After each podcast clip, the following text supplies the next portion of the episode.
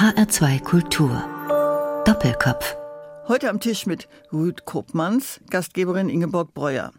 Die FAZ nannte ihn einmal einen Eisberg in der Wohlfühlzone, den Professor für Soziologie an der Humboldt-Uni Rüd Koopmans. Ein Eisberg in der Wohlfühlzone, weil er mit nüchternen empirischen Untersuchungen zu dem Ergebnis kommt, dass zum Beispiel Multikulturalismus nicht unbedingt eine gute Idee ist oder dass die Migrationsforschung die bestehenden Probleme der Migration teilweise schönredet. Das hat ihm schon Vorwürfe eingebracht, dass er ein Wegbereiter für rassistische Haltungen sei. Und in unserem heutigen Doppelkopfgespräch wollen wir uns deshalb mit den Forschungsergebnissen von Rüd Koopmans befassen. Er ist übrigens auch Direktor der Abteilung Migration, Integration und Transnationalisierung am Wissenschaftszentrum Berlin. Guten Tag, Herr Professor Koopmans. Guten Tag. Herr Koopmans, im Februar erschien ein neues streitbares Buch von Ihnen auf dem deutschen Markt. Das verfallene Haus des Islam, die religiösen Ursachen von Unfreiheit, Stagnation und Gewalt. Das verfallene Haus des Islam mag für manche sogar schon starker Tobak sein, dieser Titel, aber darin steckt ja auch, dass es einmal ein solide gebautes, stabiles Haus gab. Genau, so, so ist es gemeint. Also erstmal, äh, warum Haus des Islam? Das ist, weil in der islamischen Tradition das Haus des Islam die islamische Welt beschreibt. Und das ist auch das Thema meines Buches. Und wie Sie zu Recht sagen, äh, ein Haus, das jetzt verfallen ist, und das dokumentiere ich in meinem Buch, das hat auch mal anders ausgesehen, hat auch mal besser ausgesehen. Das war auch so in der Frühgeschichte der islamischen Welt.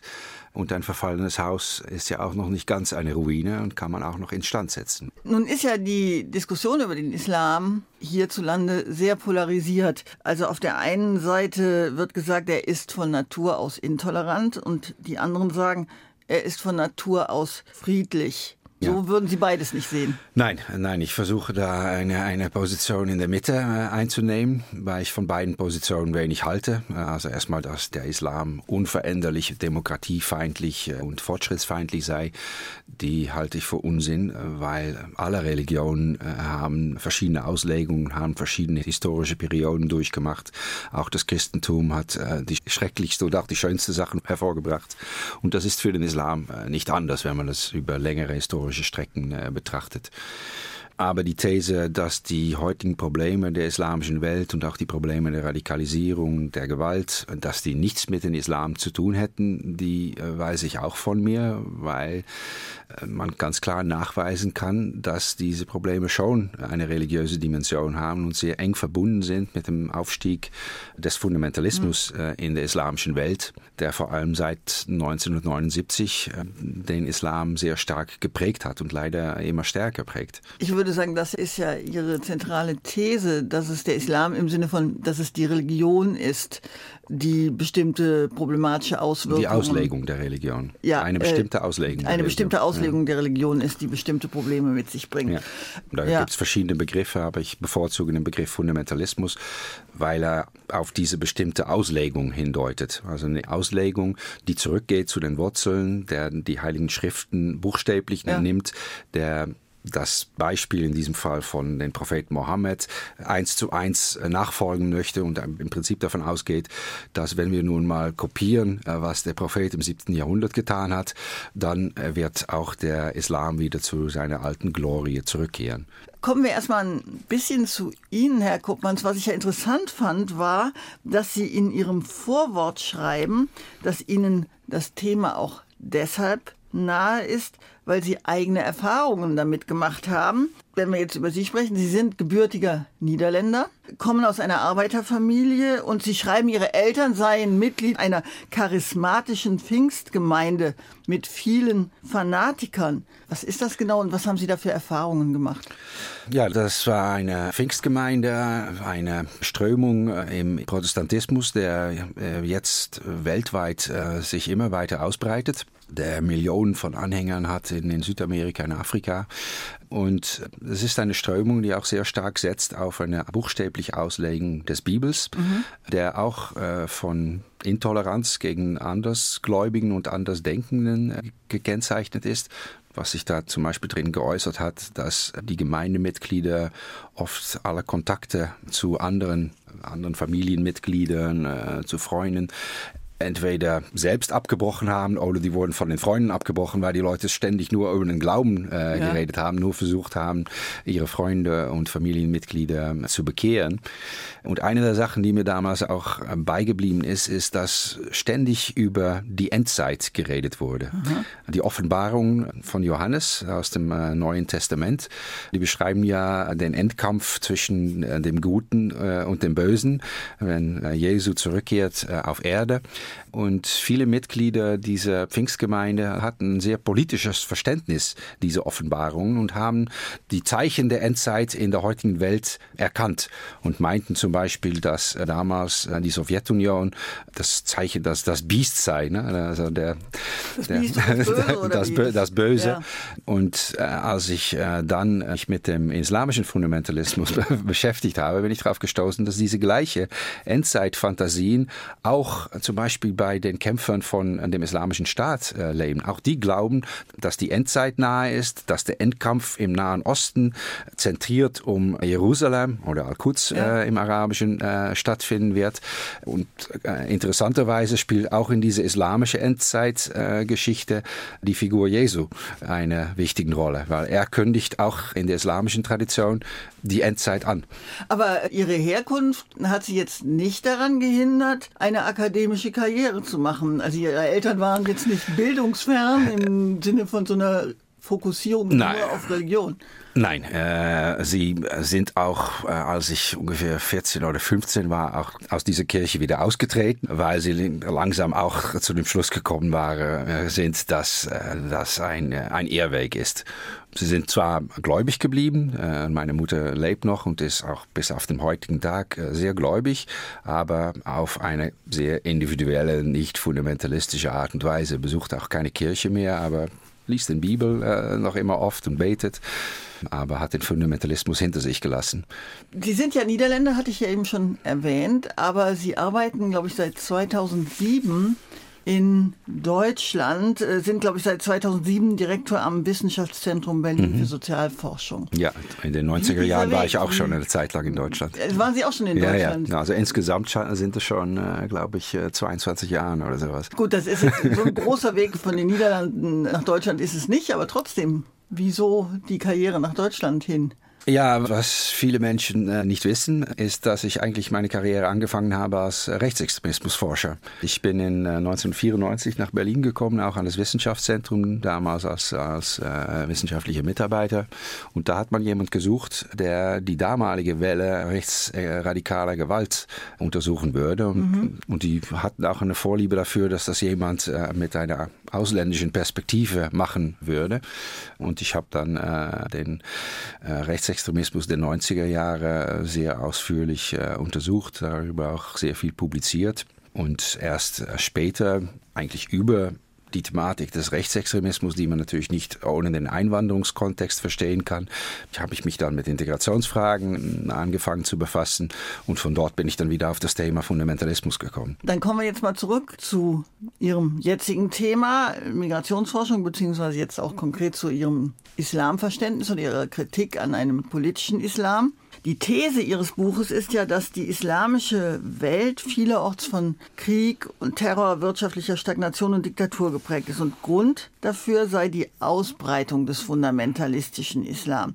Was sind denn erstmal überhaupt die Kennzeichen dieses Fundamentalismus? Die Kennzeichen sind eine radikale Zurückweisung der Trennung von Staat und Religion, dann die buchstäbliche Auslegung der Heiligen Schriften, ja. also eine absolute Ablehnung von einer individuellen Glaubensinterpretation, sondern eine sehr rigide Glaubensinterpretation, die nur eine Interpretation zulässt. Zurück zu den ursprünglichen Quellen und dann werden nur bestimmte Auslegungen, die auch schon äh, mehr als tausend Jahre zurücklegen, ja. Äh, die werden noch akzeptiert, aber keine neue Interpretation und schon gar nicht, dass man irgendwie auf sein eigenes Gewissen schaut oder sowas. Nein, das sind die Gesetze, die Regeln des Glaubens, die in den Schriften niedergelegt worden sind, die bestimmend sind.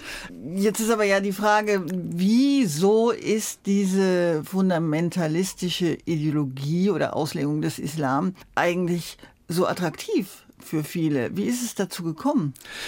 Ja, das hat mit einer Sinnkrise in der islamischen Welt zu tun, die eigentlich schon nach dem Ersten Weltkrieg angefangen hat, nämlich mit dem Zusammenbruch des Osmanischen Reiches.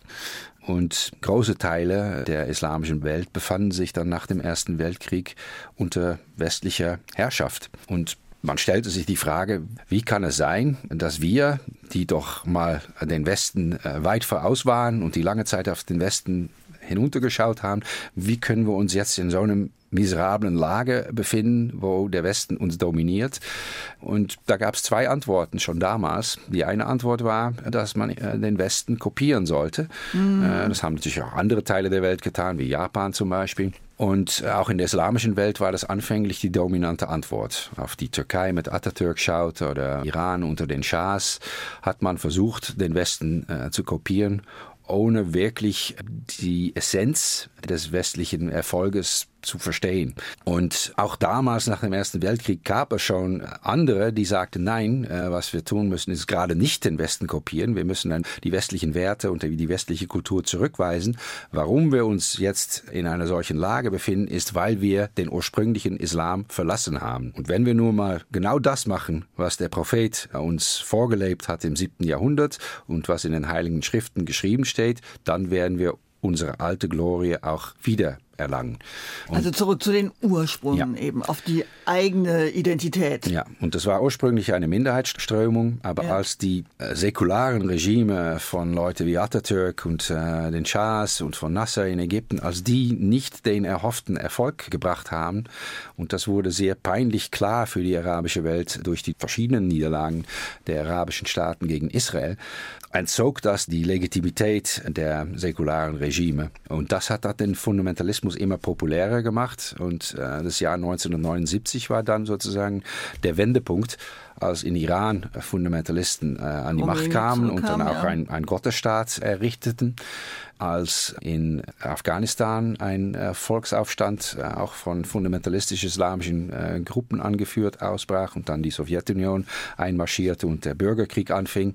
Und drittens gab es auch ein wichtiges Ereignis in Saudi-Arabien Ende 1979, wo die große Moschee von Mekka, das mhm. heiligste Heiligtum der islamischen Welt, besetzt wurde von Dschihadisten, die forderten, dass das saudische Königshaus zurücktreten sollte, weil sie sich zu viel den Westen angepasst hätten. Und die Saudis waren mit einem großen Dilemma konfrontiert. Auf der einen Seite wollten sie natürlich den Aufstand äh, niederschlagen, auf der anderen Seite äh, fand dieser Aufstand statt in dem heiligsten Ort des Islam. Und man musste sich auch gegen andere Muslime richten. Und das waren nicht irgendwelche äh, andere Muslime, das waren viele der, dieser Aufständischen, waren äh, Studenten, die an den islamischen Universitäten des Landes mhm. äh, in dem salafistischen Wahhabismus geschult waren. Und die Saudis haben dann die religiösen Schriftgelehrten äh, des Landes um Zustimmung gefragt, äh, um äh, dort äh, den Aufstand niederzuschlagen äh, und haben diese Zustimmung bekommen, aber mit der Bedingung, dass sie in der Folge mehr Geld investieren würden in die Verbreitung des salafistisch-wahhabistischen Islam in der Welt das ist dann auch passiert. Herr Kuppmanns, wir machen jetzt zunächst mal, bevor wir unser Doppelkopfgespräch auf HR2 hier fortsetzen, machen wir erstmal Musik. Und Sie haben sich jetzt als erstes von Johnny Cash The Man Comes Around gewünscht. Das hat, glaube ich, schon eine gewisse Parallele zu dem, worüber Sie eben gesprochen haben, weil da geht es ja auch um die Offenbarung des Johannes mhm. und diese Endzeitstimmung des jüngsten Gerichtes, wo das Gute und das Böse voneinander geschieden wird. Genau so ist es. Also er zitiert äh, in dem Lied verschiedene Verse aus den Offenbarungen des Johannes äh, und es sind genau diese Endzeitfantasien, die ich in meiner Jugend oft gehört habe in der Kirche und die auch für Christen, das zeigt äh, dieses Lied von Johnny Cash. Johnny Cash ist natürlich ein sehr gläubiger oder war ein sehr gläubiger Christ und die auch für islamische Fundamentalisten äh, eine ganz große Rolle spielen. And I heard, as it were, the noise of thunder. One of the four beasts saying, Come and see. And I saw, and behold, a white horse.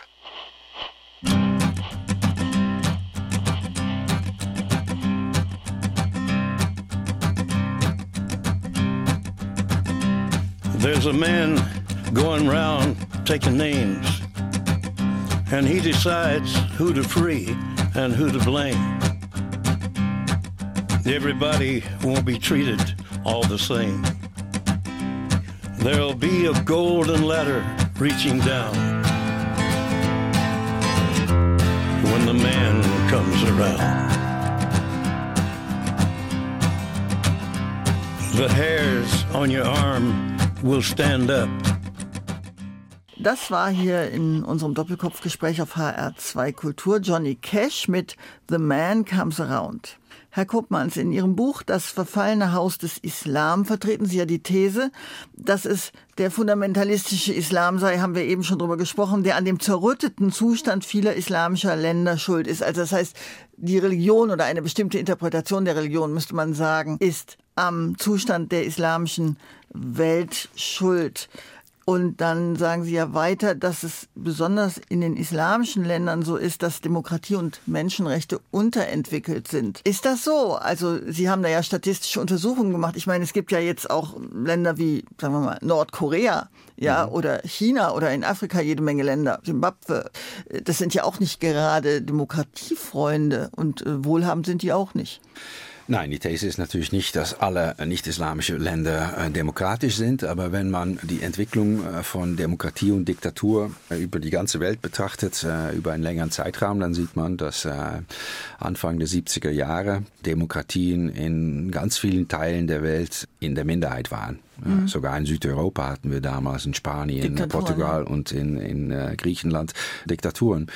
Aber seitdem hat sich in eigentlich allen Teilen der nicht-islamischen Welt äh, die Demokratie verbreitet der Trend hat eine deutliche Richtung, nämlich in die Richtung von Demokratie. Und wenn man dann auf die islamische Welt schaut, dann sieht man, dass das die einzige Weltregion ist, wo die Zahl der Demokratien abgenommen hat und die Zahl der Diktaturen zugenommen hat. Das könnte natürlich, könnte man jetzt westlich selbstkritisch versuchen zu erklären, daran liegen, dass das sozusagen das Erbe des Kolonialismus ist, also wirtschaftliche Abhängigkeit von Kolonialherren, Rassismus und willkürlich gezogene Kolonialgrenzen könnten ja auch ein Grund sowohl für die heutige ökonomische Schwäche einiger Länder oder vieler islamischer Länder ist und der mangelnden Demokratisierung, weil der Westen einfach kein Vorbild war.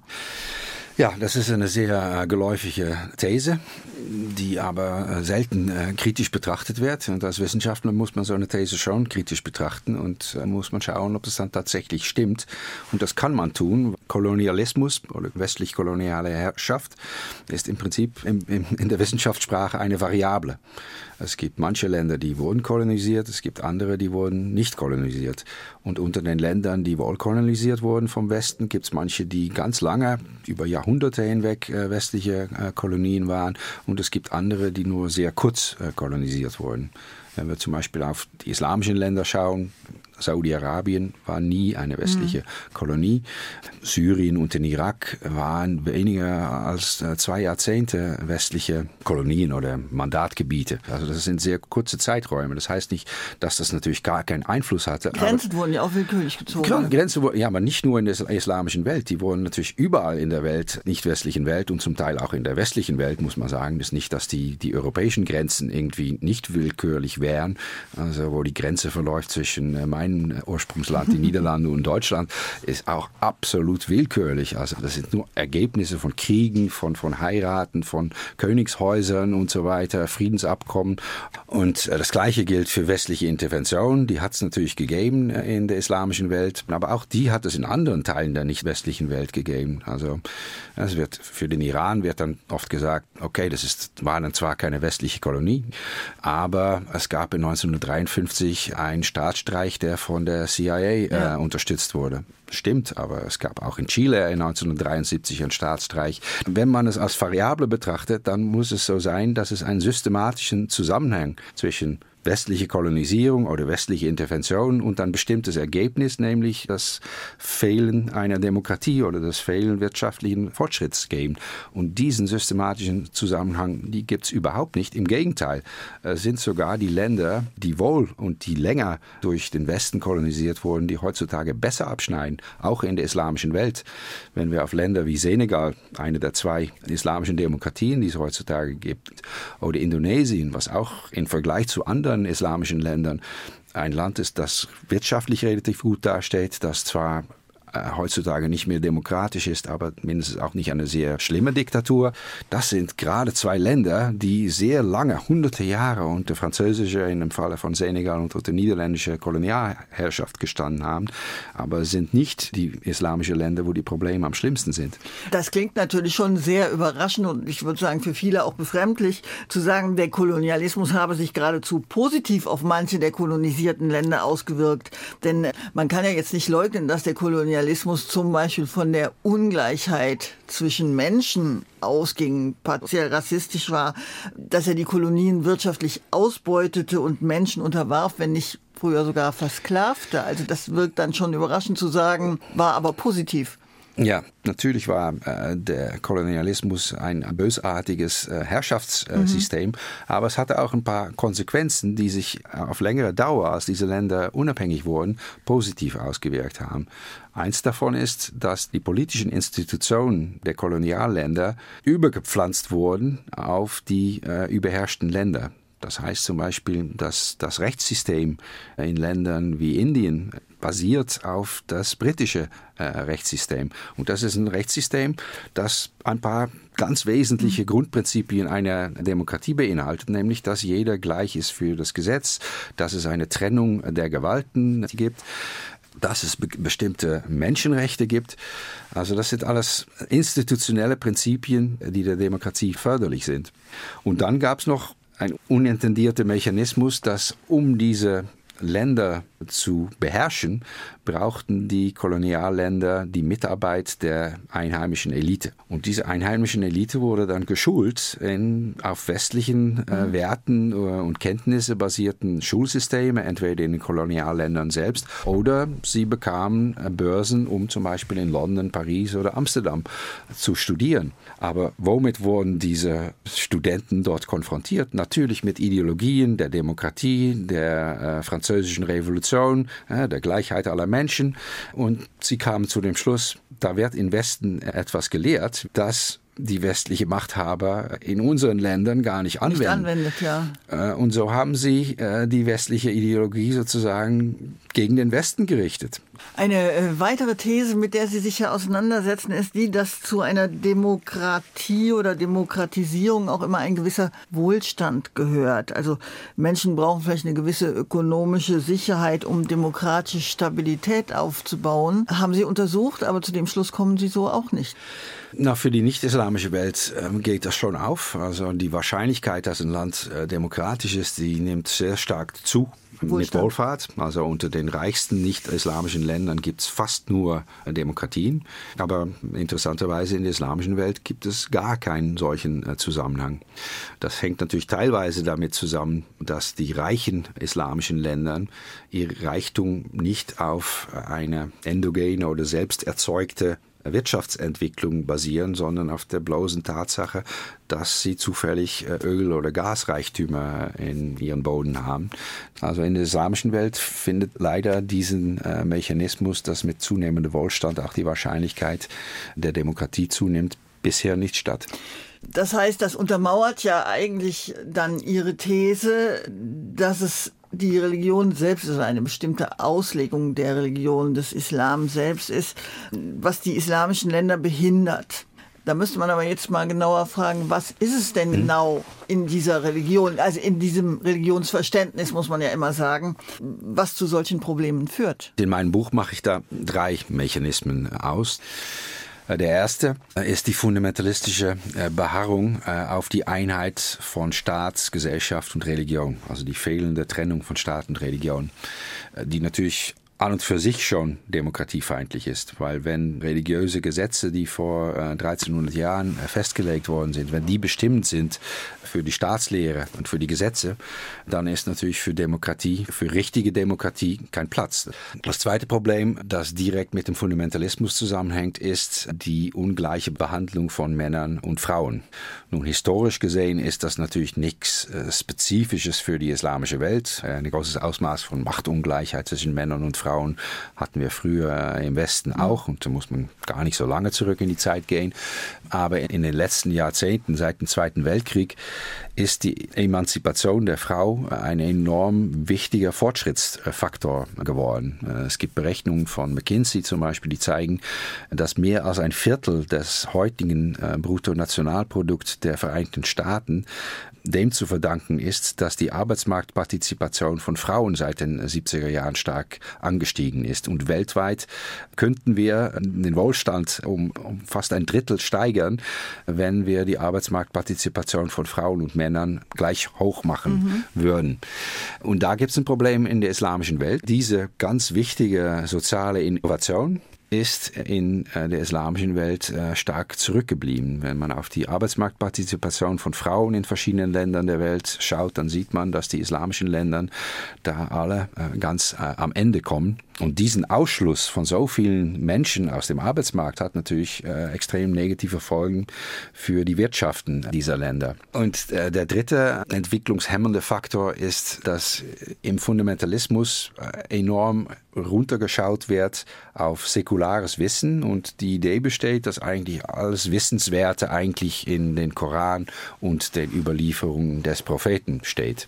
Und wenn man auf die Geschichte der Bildung in der islamischen Welt schaut, dann sieht man, dass zum Beispiel im 19. Jahrhundert im Osmanischen Reich es keine Universitäten gab, zumindest keine, die ein allgemeines Bildungsportfolio angeboten haben. Es gab natürlich Medressas, die Koran und islamische Schulungen angeboten haben. Aber die erste Universität, die im Osmanischen Reich äh, gegründet wurde, war das Robert College äh, Mitte des 19. Jahrhunderts. Es wurde gegründet von einem äh, amerikanischen Philanthropen und einem christlichen Missionar.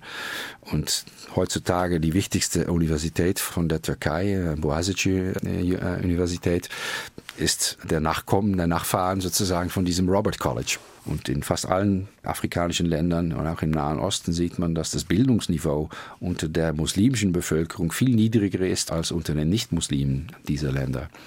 Und das hat auch wieder wirtschaftliche Konsequenzen natürlich. Ein fehlendes Bildungssystem, zu wenig Leute, die gebildet sind, führt dazu, dass in diesen Ländern auch sehr wenig Wirtschaftsentwicklung stattfindet, sehr wenig wirtschaftliche Innovationen stattfinden. Also das Innovationspotenzial ist einfach enorm gering. Jetzt meinen Sie ja, Herr Kuppmanns, dass diese Probleme, die der Islam mit der modernen Welt hat, also der vorherrschende Islam, das würde ein Stück weit durch Migration auch nach Europa transportiert. Und das erschwere eigentlich die Integration von Muslimen hier im Westen. Ja, wenn, wenn Leute äh, aus ihren Ländern emigrieren, das gilt nicht nur für Muslime, das gilt für alle Migranten, dann lassen sie natürlich äh, ihre Normen, ihre Werte, ihre Kultur nicht an der Grenze hinter sich. Also die nehmen dieses Gepäck mit. Und das ist teilweise eine Bereicherung, aber es gibt natürlich auch Aspekte von Kulturen, die nicht unbedingt äh, bereichernd sind oder die, die zu Konflikten führen. Und wenn Menschen zum Beispiel auswandern äh, aus Ländern, die sehr traditionelle äh, Auffassungen äh, über Geschlechterverhältnisse haben, dann werden diese natürlich auch reproduziert in den Migrantengemeinschaften aus diesen Ländern.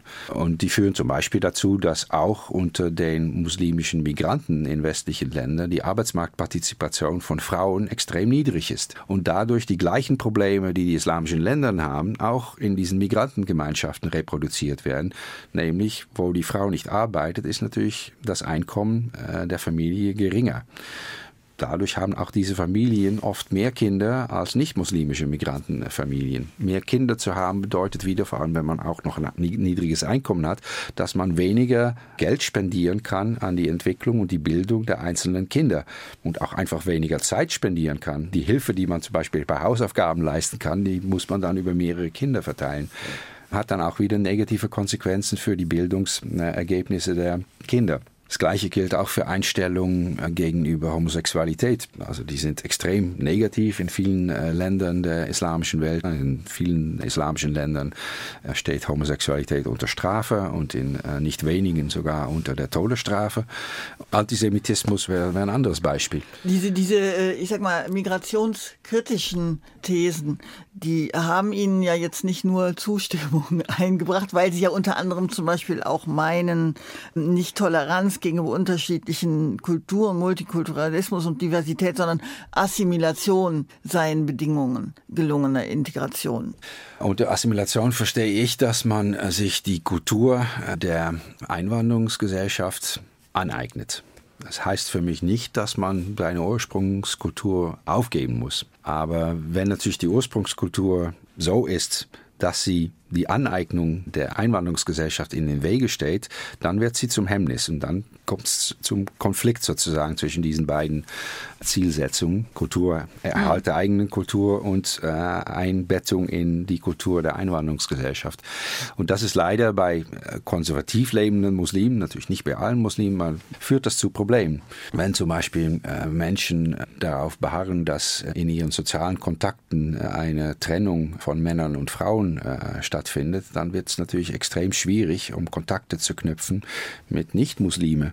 Und das hat negative Konsequenzen für die Integration, weil solche soziale Kontakte, Sozialkapital extrem wichtig sind, um voranzukommen in der Gesellschaft, um Informationen zu bekommen über das Schulsystem, über das Bildungssystem.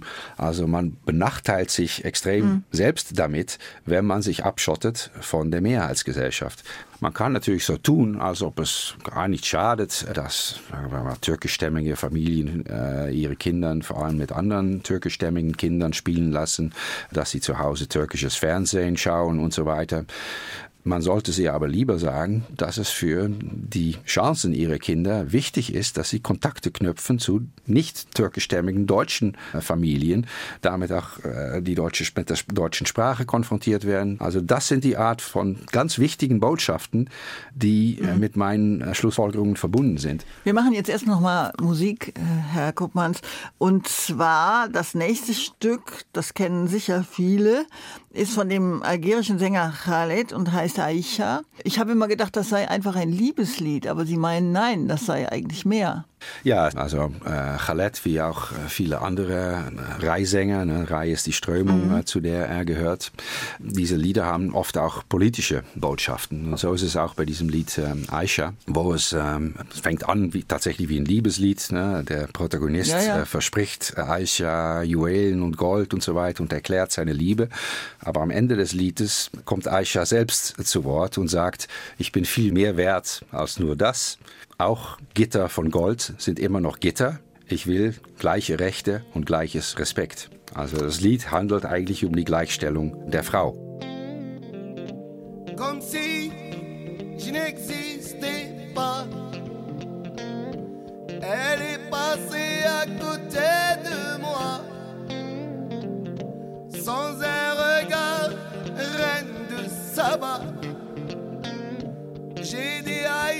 Tout est pour toi. Voici les perles, les bijoux. Aussi au retour de ton cou. Les fruits bien mûrs au goût de miel. Ma vie, Aïcha, si tu m'aimes.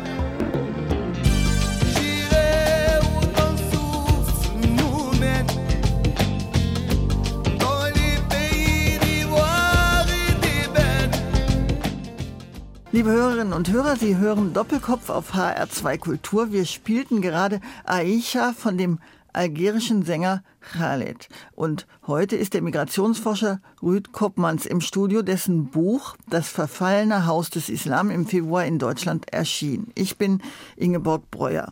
Herr Koppmanns, aufgrund Ihrer Thesen, dass der fundamentalistische Islam ein Problem ist, das durch die Migration auch in westliche Gesellschaften getragen wird, sind Sie ja unter anderem auch ordentlich kritisiert worden. Sie betrieben einen antimuslimischen Rassismus, hat es da zum Beispiel geheißen. Sie würden die gesellschaftliche Realität verkennen, in der es nämlich so sei, dass Muslime selbst diskriminiert werden. Wie gehen Sie mit solchen Anwürfen um? Ja, da muss man erstmal feststellen, dass beide Zitate, die Sie jetzt bringen, ähm, kommen aus dem gleichen Kontext, nämlich mhm. vor ein paar Jahren eine Gruppe von äh, Studenten an der Humboldt-Universität, äh, die sich äh, gegen meine Forschung gerichtet haben und sich dann auch an, an zwei Zeitungen gewendet haben. Und da muss man schon sehen, dass sich erstens diese Sache mittlerweile ganz gelegt hat an der Humboldt-Uni und zwar auch aus dem Grund, dass das sehr stark zusammenhängt mit dem Aktivismus einer kleinen Studentengruppe aus dem trotzkistischen Umfeld. Das Problem ist mit solchen Sachen, wenn äh, bleiben sie hängen, oder? Die bleiben extrem hängen bei ja. ungefähr bei jedem Interview. Äh, wird das gefragt? Kommt, wird es wieder gefragt. Dann, da kommt wieder der umstrittene Migrationsforscher, diese, dann kommen die gleichen Zitate wieder. Da sieht man, wie extrem reputationsschadend solche Angriffe von relativ kleinen Gruppen sein können. Ich sehe aber noch ein anderes, vielleicht wirklich ernstzunehmenderes Problem, Herr Koppmanns, weil Ihre Kritik an fundamentalistischen Islam, die mag ja sehr berechtigt sein, aber wir haben natürlich in Deutschland wirklich eine Zunahme des Rechtsextremismus und Islamhass wird ja sozusagen gesellschaftsfähig bis hin zu geplanten oder auch durchgeführten Terrorangriffen auf Muslimen. Haben Sie also nicht Angst, dass Sie diesen Islamhassern noch zusätzliche seriöse wissenschaftliche Argumente liefern? Nein, ich glaube, man muss grundsätzlich zwei Sachen, denke ich, betonen. Erstens, der islamische Fundamentalismus wird nicht weniger schlimm äh, dadurch, dass es auch Rechtsextremismus gibt. Und das Gleiche gilt umgekehrt. Beide Formen des Extremismus muss man bekämpfen. Es, es, es wird nur vielleicht schwerer, sich zu positionieren. Ja, das natürlich, weil man immer diesen Vorwurf bekommt, dass man da mit irgendwie Wasser auf die Mühlen äh, des Rechtsextremismus leitet. Aber was eigentlich Wasser auf die Mühlen des Rechtsextremismus leitet, ist gerade der Islam islamische Fundamentalismus selbst. Das sind zwei Extremismen, die sich gegenseitig nähren und da kommt dann teilweise auch noch der Linksextremismus dazu, die alle ihre gegenseitige Feindbilder haben und wenn es zu rechtsextremen äh, Anschlägen kommt, wie äh, vor einiger Zeit in Hanau zum Beispiel, dann ist das auch wieder etwas, das die Fundamentalisten wieder Argumente gibt für ihre Mobilisierung. Genauso wie, wenn es zu fundamentalistischen Anschlägen kommt, mhm. das wieder ein Nährboden bietet für rechtsextreme Mobilisierung. In der letzten Zeit ist es klar, dass wir in Deutschland ein größeres Problem mit Rechtsextremismus ja. haben. Aber wenn man natürlich wieder weltweit schaut, dann ist der islamische Fundamentalismus bei weitem das größere Problem, dass, dass viel mehr Menschen betrifft, unterdrückt und tötet. Werden Sie denn, merken Sie das, werden Sie manchmal von Rechten, von Rechtsextremen instrumentalisiert oder versucht man, sie zu instrumentalisieren? Äh, ja, die Versuche gibt es schon. Nicht sehr häufig, muss ich ehrlich sagen. Und ich denke, das hat dann doch etwas damit zu tun, dass ich meistens in meinen Artikeln und Büchern äh, auch schon ziemlich differenziert bin. Und äh, wenn man die Sachen wirklich liest, lässt sich das nicht so einfach missbrauchen. Aber ganz, ganz ausschließen äh, kann man das nicht. Also es, ich habe zum Beispiel vor ein paar Jahren Forschung zu fundamentalistischen Einstellungen und Muslimen in westeuropäischen Ländern gemacht. Und das wird dann von zum Beispiel einem Politiker wie Geert Wilders in den Niederlanden, mhm. der hat das dann aus dem Kontext gerissen, nimmt dann eine von diesen Fragen heraus und macht dann äh, die Behauptung, 70 Prozent äh, der niederländischen Muslimen wollten den Scharia. Naja, dann habe ich mich in, in, einem solchen Fall in der Presse distanziert. Mhm. Ich wurde nachgefragt, stimmt das, was der Wilder sagt? Dann habe ich gesagt, nein, das stimmt nicht. Ich habe aber noch eine andere grundsätzliche Frage, die für mich nicht entschieden ist, Herr Kopmanns. Weil augenscheinlich, das sagen Sie ja auch selber, ist der fundamentalistische Islam ja sozusagen das Gegenmodell zur westlichen Moderne. Aufklärung. Der will ja die westlichen Errungenschaften nicht. Der setzt sich ja geradezu dagegen ab. Und da können wir jetzt hundertmal mit Menschenrechten und Demokratie kommen. Die Frage ist ja immer, müssen wir das nicht letztlich respektieren, dass andere Kulturen Kulturrelativismus wäre das natürlich, andere Sichtweisen auf die Welt haben, auch wenn uns das nicht passt. Nein, das müssen wir nicht, zumindest nicht in diesem Fall. Ich bin ein Universalist, ich bin kein Kulturrelativist. Also sobald. Äh, das heißt, Sie meinen westliche Werte wie Demokratie und Menschenrechte na, für mich sind das müssen kein, universal gelten. Na, für, für, mich sind das keine westliche Werte ja. und wenn sie es wären, dann sollten sie es auch nicht bleiben. Also ich finde, Demokratie ist intrinsisch äh, erstrebenswert und ob das jetzt seine Ursprünge in den Westen hat oder nicht, äh, ich, erstens bezweifle ich das und zweitens äh, finde es auch wirklich keine interessante interessante Frage, wo etwas herkommt, wenn es einfach eine gute und moralisch verteidigbare Idee ist. Und dann finde ich nicht, dass man sagen soll, nein, wir sollten das einfach mal zulassen, dass in fundamentalistischen Regimen äh, Frauen unterdrückt werden, äh, Homosexuelle aufgehängt werden, religiöse Minderheiten unterdrückt werden. Dann gibt es natürlich noch einen anderen Grund, warum man den Fundamentalismus nicht einfach sich selbst überlassen kann, nämlich der Fundamentalismus überlässt uns nicht uns selbst, weil er uns auch tatsächlich angreift. Es gibt nicht nur Fundamentalisten in der islamischen Welt, es gibt auch viele Leute, die sich auf diese universellen Werte berufen, die sich gerade auf Demokratie, auf Gleichheit von Männern und Frauen, auf sexuelle Selbstbestimmung, Religionsfreiheit und so weiter, sich darauf berufen, im Namen von diesen Idealen kämpfen. Und ich glaube, diese Leute haben unsere Unterstützung verdient. Das ist ja auch das Schlussplädoyer Ihres Buches, dass Sie dazu ermutigen, dass es eine breit angelegte Reformbewegung im Islam gibt. Nur gibt es die denn überhaupt? Na, Reformbestrebungen gibt es, äh, Reformansätze gibt es auch eine breite Anhängerschaft äh, haben, die äh, noch nicht mobilisieren können. Das stimmt. Ich finde, äh, die, die Ansätze, die es gibt, die verdienen unsere Unterstützung. Und ich glaube, irgendwann wird es einfach zu dieser Revolte in der islamischen Welt kommen und werden diese fundamentalistischen Regime und Religionsansätze gestürzt werden. Herr Kopmanns, wir sind am Ende unseres Doppelkopfgesprächs heute. Und zum Schluss haben Sie sich noch mal ein Lied gewünscht von Selahattin Demirtas. Korkma Bahör, das dürfte hier relativ unbekannt sein, sowohl das Lied als auch der Sänger. Der Sänger. Ja, also wir haben vorher natürlich äh, länger über die äh, fehlende Demokratisierung äh, der islamischen Welt äh, gesprochen und das für Deutschland natürlich wichtigste islamische Land äh, ist die Türkei. Und auch die Türkei ist leider ein Beispiel von fehlender Demokratisierung. Und eine der Folgen dieser autoritären Wende, die unter Erdogan stattgefunden hat, ist, dass heutzutage mehrere Parlamentarier oder ehemalige Parlamentarier im Gefängnis sitzen, äh, wegen fadenscheinigen Anschuldigungen von Terrorismuspropaganda. Und eine davon ist dieser Selahattin Demirtas, der, der ehemalige äh, Präsidentskandidat der HDP, der zweitgrößte größte Oppositionspartei der Türkei äh, ist, der schon äh, seit 2016 äh, gefangen sitzt und der nicht nur Politiker ist, aber auch noch ein, ein begnadigter Sass-Spieler, ein türkisches mhm. Seiteninstrument. Und der im Gefängnis hat er dieses Lied Kork Mabahör komponiert und dann über Telefon überspielt, vorgespielt für seine Familie, die er am Telefon hatte. Mhm. Die Familie hat es dann eine Gruppe von Musikern übergeben, die dann das Lied im Studio eingespielt haben. Und der Titel des Liedes ist Cork My Bird, was so viel heißt wie äh, Fürchte nicht, schrei es aus. Herr Kopmanns, ich bedanke mich ganz herzlich für das interessante Gespräch und Tschüss am Mikrofon, sagt Ingeborg Breuer. Gökleri bulut yalancı kandırıp düşürse derde Bil ki güneş var güzelim her zaman olduğu yerde. Korkma bağır olmadı hızır çağır hızır senin kalbinde birden hızır de güzelim Korkma bağır olmadı hızları Çağırdılar senin kalbin nedir de Bekle